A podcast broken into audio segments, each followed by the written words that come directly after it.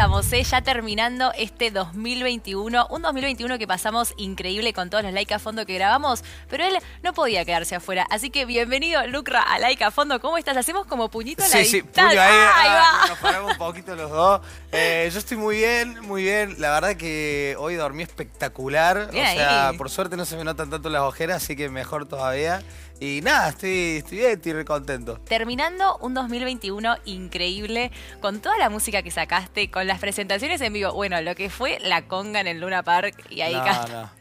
cantando Te Mentiría espectacular. Eso fue una locura. También fue creo que la, la primera vez que canto hasta sin autotune, digamos, y corte ya fue, me la tenía que bancar, ¿viste? Pero no, no, lo, lo de la conga en el Luna fue, fue espectacular. O sea, es como que eh, encima estoy seguro que mucha gente de ahí es de Córdoba y hay gente que se viene de- Especialmente. va de Córdoba a Buenos Aires y corte escuchar ahí toda la gente cantar un tema que, que hice yo y que, y que ta- también hizo la conga fue como que no lo podía creer. No sé ni cuánta gente había ahí cantando. No, no, espectacular. Ya vamos a ir para, para todos tus inicios de la música, pero particularmente con la conga. ¿Cómo fue que los conociste a ellos y te dijeron, che, te mentirías un temón, necesitamos hacerlo? Eh, Por favor, préstame el tema. Claro, ¿Cómo es que- fue? es que creo que creo que fue algo así, la verdad no me acuerdo, pero fue, fue tipo, che, amigo, escuchá, hicimos una versión cuarteto de la conga, ¿te, te pinta, te pinta escucharla, qué sé yo? ¿Te, te gusta? qué sé Vos yo? ya los conocías que- a ellos, los Sí, reescuchabas, obvio. obvio.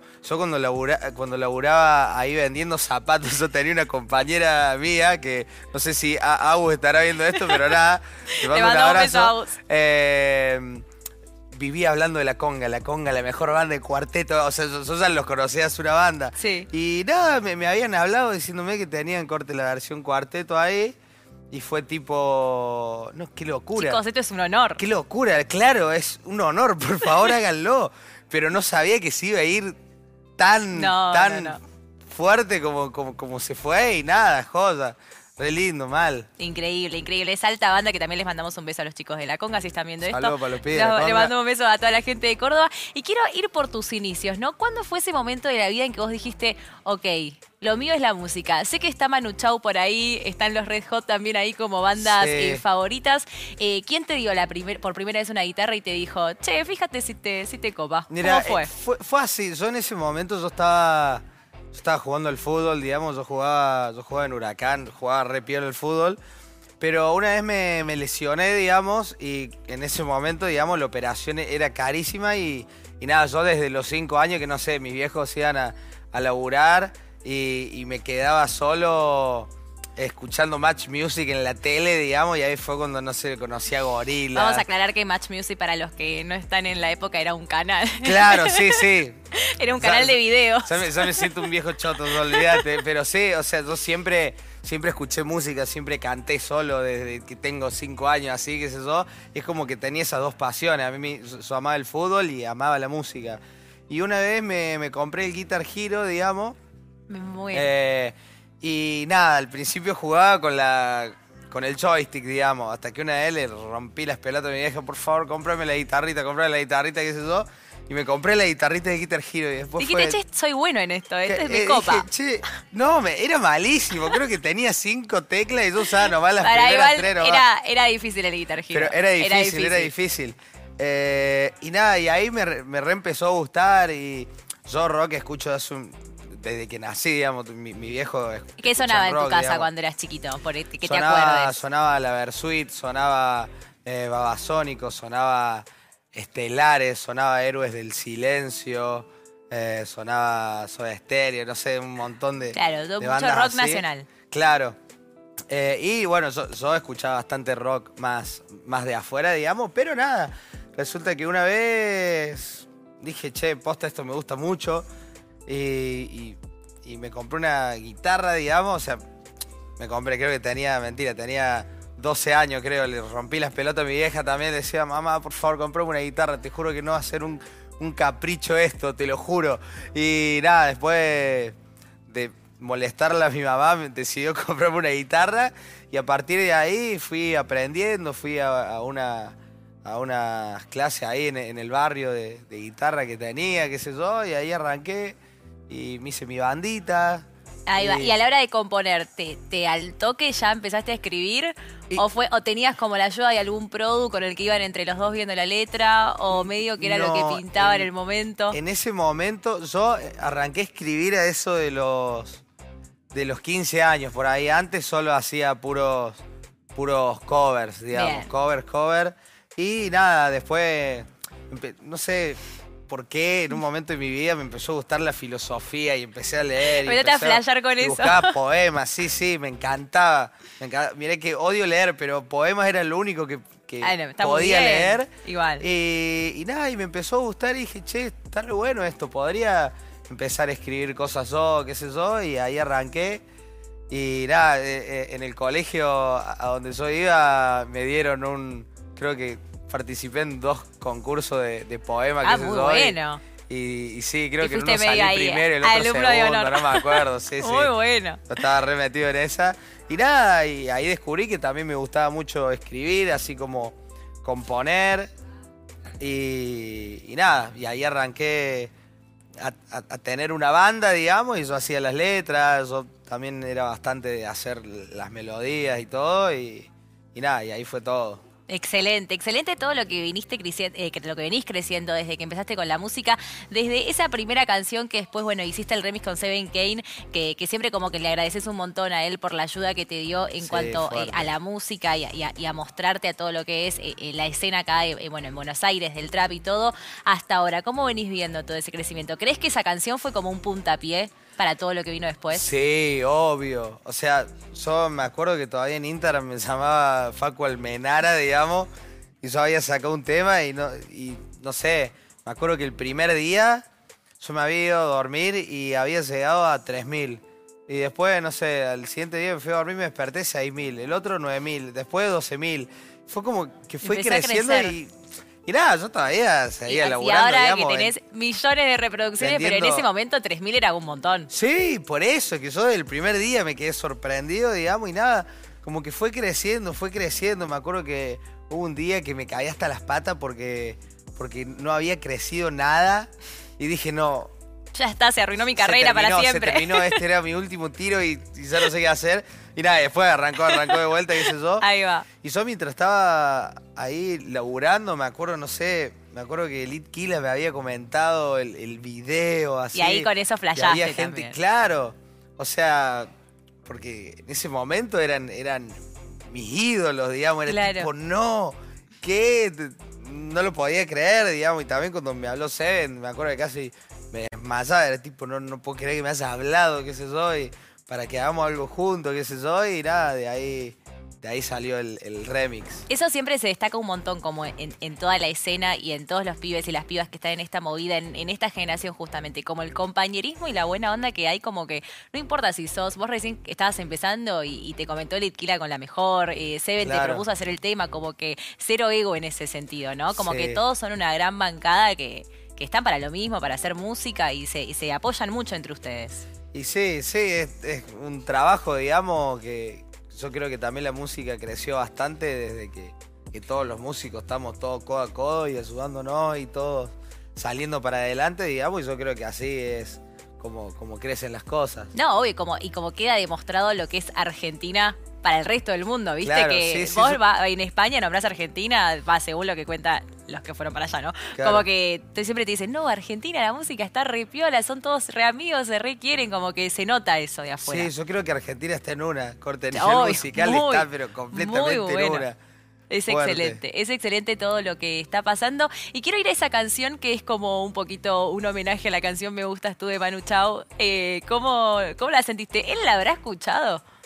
Vos sabés que siempre tengo esa duda, ¿la habré escuchado? Te Hay que mandársela. Algún día llego a hacer un remix de ese tema, me encantaría que fuese con él, pero... Para mí sea, le, le tirás un si- mensajito de Instagram. Claro, pero es que ni siquiera, primero, ni sé si le escuchó, segundo, no sé si habrá dicho, eh, qué bien, boludo, un pibe joven hizo un homenaje, decir, che, este culeo me copió, No. me copió todo, ¿me entendés? O sea, todavía ni siquiera sé eso. Pero, Hay que hacérsela llegar. Claro, pero todo literalmente nació una. No sé, me acuerdo que me había ido, ido de joda y yo estaba re triste eh, porque me había enterado de no sé qué cosa, y era como las 6 de la mañana, estaba caminando re fisura a, no sé, a tomar un café antes de irme a dormir porque estaba muerto. Eh, y nada, y de la nada estaba escuchando música y me acordé de ese tema. Fue como que lo puse y dije, este tema está... Está muy bueno. Este tema está Es ido. un temazo. Claro, y dije, o sea, no puedo creer que quiero como transformarlo a algo que tal vez al día de hoy eh, lo, lo pueda escuchar eh, gente que no viene, digamos, como de, de- de esa época, digamos, Claro. y que le guste eso y hacerlo como una versión tal vez más, más nueva, por decirlo de alguna forma, y, y de ahí salió. No, yo pero estaba ahí con el corazoncito re roto, hice ese tema y, Y, y hice ahí, catarsis. ahí sanó un poquito. Claro. No, pero viste que eso está muy bueno. Por ejemplo, eh, bueno, pasó mucho con, con el Duki cuando nombró en una entrevista eh, a Charlie García, por ejemplo, que después un montón de pibes fueron a escuchar Charlie y ponían en YouTube, no, acá vine por el Duco, como que está buenísimo Claro. que ustedes también eh, puedan darle a conocer a su público eh, otros artistas de otras épocas. Eh, Sí, sí. como para hacerle llegar otro, otro tipo de música también, ahí con, por ejemplo vos con Manu Chao, como que está repiola, pues seguramente mucha gente empezó a conocer este, este tema o a él gracias a vos. Claro, sí, no sé, yo corte cada vez que me preguntan o algo y yo siempre digo, che, yo escuchaba esta banda, esta banda, esta banda, corte como para que vean, digamos, o que tal vez encuentren una razón en, en, no sé, en, en mi estilo de voz, en Claro. mi forma de escribir, en mi, no sé, Tu en- en inspiración. los sentimientos que, claro, eso, eso es lo que escuché en toda mi vida es mi inspiración, digamos, y yo creo que, que- me formó bastante a nivel musical. Excelente. Otro que aparece mucho también como, como que se ayudaron mucho mutuamente es Ruger, ¿no? Eh, bueno, el- hicieron dos canciones que están increíbles. eh, justo ahí cuando, bueno, vos eh, terminaste con la, la discográfica que tuviste el temita, Sí. que no tenemos que tocar el tema Sí, si, no, si no tranqui, querés, no pasa nada. Pero después, en el 2020, cuando arrancó, hiciste también otra vez tu primer tema junto a Ruger. ¿Cómo, cómo es tu relación con él? Eh, en realidad, con Rusher todos los temas que todos los temas que hice fue antes de Del temita. de- del, claro, De- de, de- de la P Word, digamos. Ok. Eh, pero nada, o sea, pasa que en ese momento Rusher y yo, o sea, vivíamos, vivíamos juntos en su momento en un monoambiente con Toby también, o sea, eran- era así, eran tres vagos metidos en, en un coso de dos por dos más Y se menos. pusieron a hacer música. Y, y el único lugar donde teníamos para ir en ese momento era el, el estudio, digamos. Entonces, como que era, era el mismo estudio, era, che, bueno, nada, vamos a ranchar, vamos a hacer un tema. Che, amigo, me gusta un montón un tema que tenés, haz una banda, eh, pinta, pinta hacerle como un remix, digamos, pinta hacer un tema nuevo y nada. De ahí, o sea, Rusher, eh, en ese momento éramos, pero ultra mega compañeros, digamos, junto con Toby, porque estábamos los tres, digamos, ahí Todo el día metidos, juntos. Todo el día juntos metidos en esa, digamos. Hermoso, hermoso. Sí. Excelente todo lo que, lo que hicieron con Ruger, lo que venís haciendo con las canciones.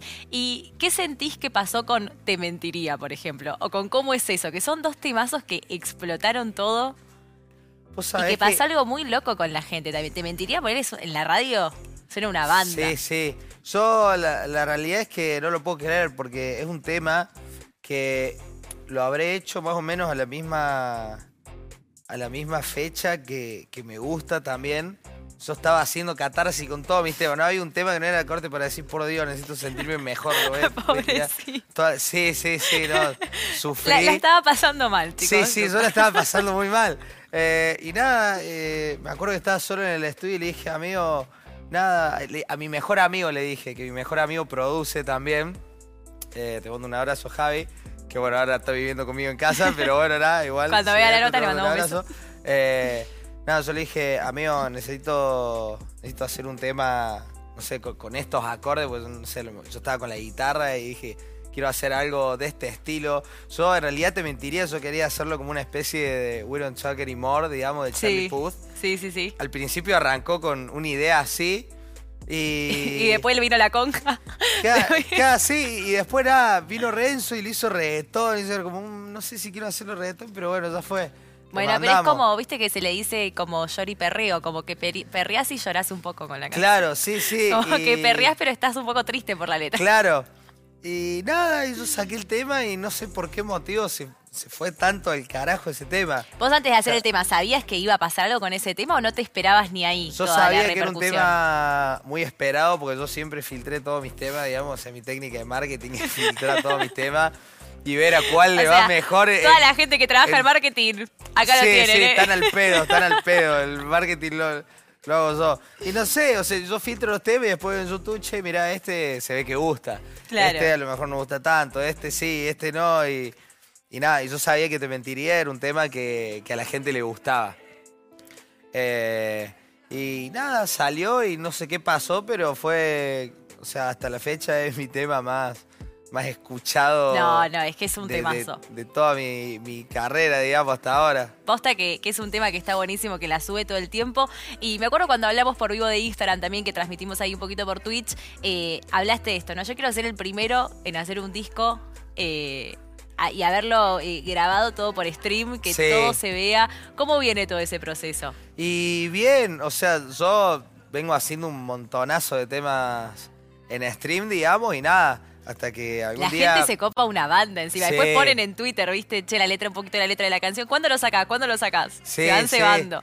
Y, y nada, yo la letra ahí, por ahí hasta la gente tira ideas, ¿viste? Y las ideas que me, que me sirven las agarro, pero nada, va a haber un momento en el que diga, bueno amigos, se terminó esto de la música en stream, es hora de que me digan qué temas quieren en el álbum, qué temas Claro, no. como que y- esperás ese feedback con el público. Claro, ¿no? y Como los que más vayan- votados, digamos, salen y los otros quedan descartados, digamos, y así, yo tengo la idea de hacer ese, Claro, como que la gente te vaya diciendo, Con la "Ok, gente. vamos con estos temas, Claro. vamos".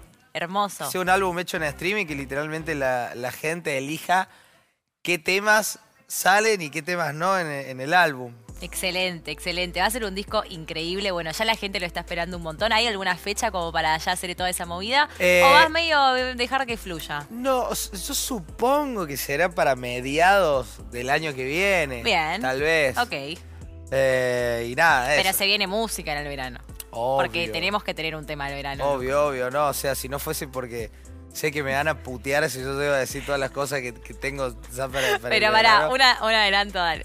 Un Eh, se viene un remix de un tema que está, que está ido, Bien. que no es mío, pero que está ido. Perfecto. Eh, nada, y tengo, tengo un par de temas ahí guardados que no puedo Perfecto, decir pero el veranito los tenemos. Sí, sí, full veranito. Perfecto. ¿Qué onda la canción junto a Tuli? Qué casualidad. Che, la rompió ella. La rompió. Ah, ya ustedes venían filtrando el tema también ahí. sí, en realidad yo venía filtrando el Ella tema. estaba como más vergonzosa capaz. Claro, no, es que fue, fue así, o sea, qué casualidad, un tema que yo tengo es un montón. Sí. que lo debo tener desde, desde febrero más o menos.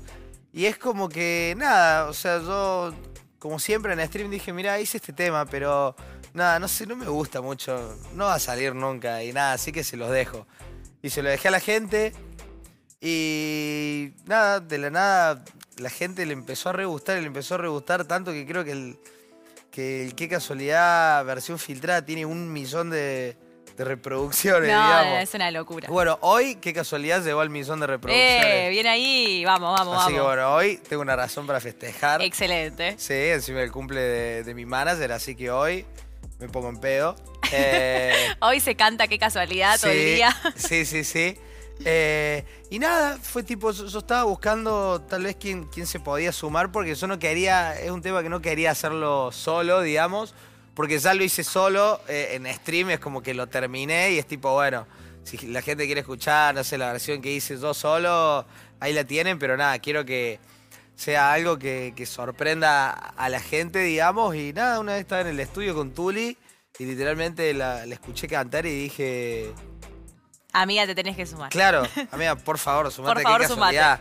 Y, y nada, y eso fue todo, digamos. Y, Encima ustedes son amigos hace un montón también, como que súper confianza para hacer el tema, todo. sí, sí, hace un montón que, que la conozco, digamos. Y bueno, este último tiempo fue cu- cuando, nos, nos hicimos más amigos también, desde que los dos llegamos a Buenos Aires, digamos. Y, y antes estábamos en Córdoba Sí. ahí. Y nada, y, y fue eso, fue eso. Fue básicamente Tuli, quiero que esté en el tema. Por favor, y se metió y se sumó. Y, la rompió, toda. ¿Y hay así chances de que canten el tema en vivo hoy un próximamente, alguna presentación o Y, por ahora viene vos sabés que, o sea, es, es como un mundo, creo yo, o sea, voy a hablar por Tuli, pero eh, eh, supongo que, o sea, para ella creo que es un mundo nuevo, digamos, de la música, porque el primer tema que, saca, pero. Pero capaz en alguna pero fiesta, yo quiero, yo quiero que se cosita. prepare mentalmente para cuando sea el, el Lola Palusa. Oh. vale que la enana se suba a cantar qué casualidad conmigo. Obvio, olvídate, arrancamos tranca, ¿viste? Lola Palusa. Ahí, Tuli, sí. tu primer show. Lola Palusa para que cantes ahí, qué casualidad. ¿Cómo estás con eso? ¿Cómo estás mentalmente preparado para lo que se viene en marzo? Es que falta, falta tanto y tengo tantas cosas por hacer antes que.